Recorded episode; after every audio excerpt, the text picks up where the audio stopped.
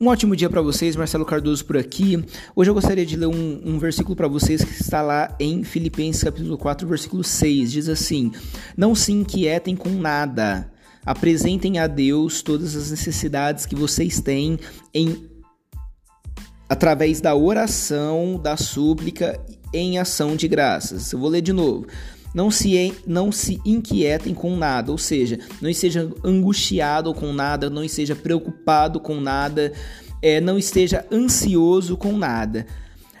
Apresente a Deus todas as suas necessidades através da oração, da súplica em ação de graça. Eu acho incrível esse versículo, porque ele está falando para gente que você não, não deve ficar preocupado com nada, você não deve viver ansioso com nada, porém, ao contrário disso, você deve orar a Deus suplicar a Deus, que seria uma oração um pouco mais profunda, uma oração onde realmente você reconhece que a única coisa que você tem é Deus, muitas vezes é a última coisa que você tem, é, é, você não vê uma luz no fim do túnel, então ali você está suplicando a Deus porque é a única coisa que te resta naquele momento. Não é ideal que você chegue a esse ponto, mas a gente sabe que muitas vezes é inevitável na nossa vida e a gente acaba chegando nesse momento, onde Deus é tudo que a gente tem, e aí ali a gente entra no momento de oração com súplicas, porque se não for Deus, não existe uma outra solução para a nossa vida.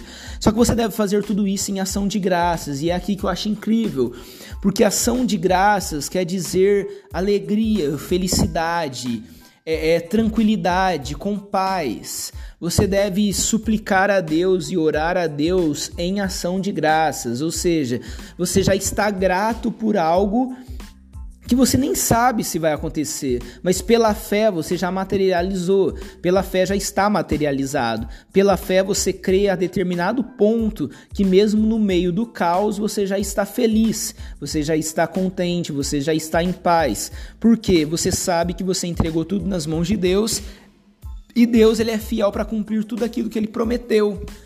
E a Bíblia diz que o que você pedir você vai receber. Nas portas que você bater, elas irão abrir. E o que você procurar, você vai encontrar. A Bíblia diz isso para você. Então, por causa disso, você tem uma fé dentro de você que faz mesmo que faz com que mesmo no momento de dificuldade, mesmo nos momentos difíceis, mesmo nos momentos onde as coisas não estão legais, você consiga se colocar diante de Deus com orações e súplicas, mas com ação de graças já já feliz, já em paz, já com a certeza de que Deus ele vai cumprir todas as coisas.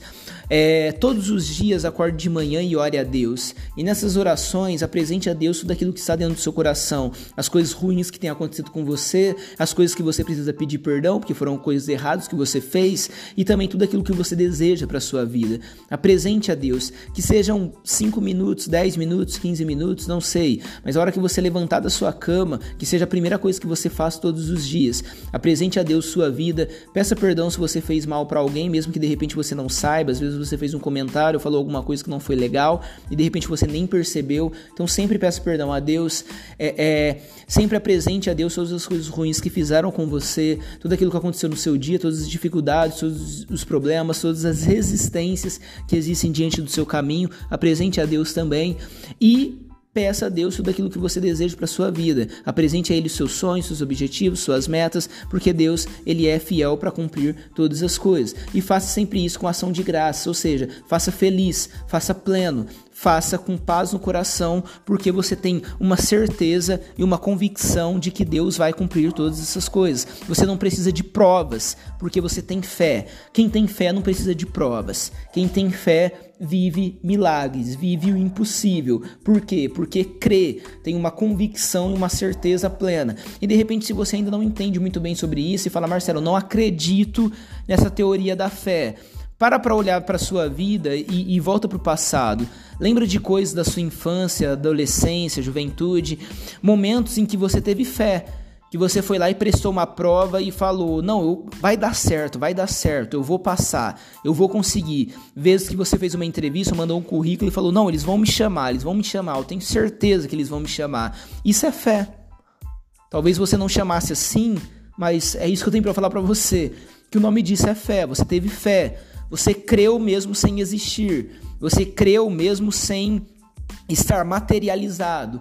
Você creu mesmo antes de se tornar realidade. O nome disso é fé. Então, com certeza já houve momentos na sua vida em que você colocou a sua fé à prova. O convite que eu tenho para você é que você continue colocando ela diariamente à prova. Ore a Deus todos os dias, peça a Deus sempre com ação de graças. Que Deus abençoe você e até mais.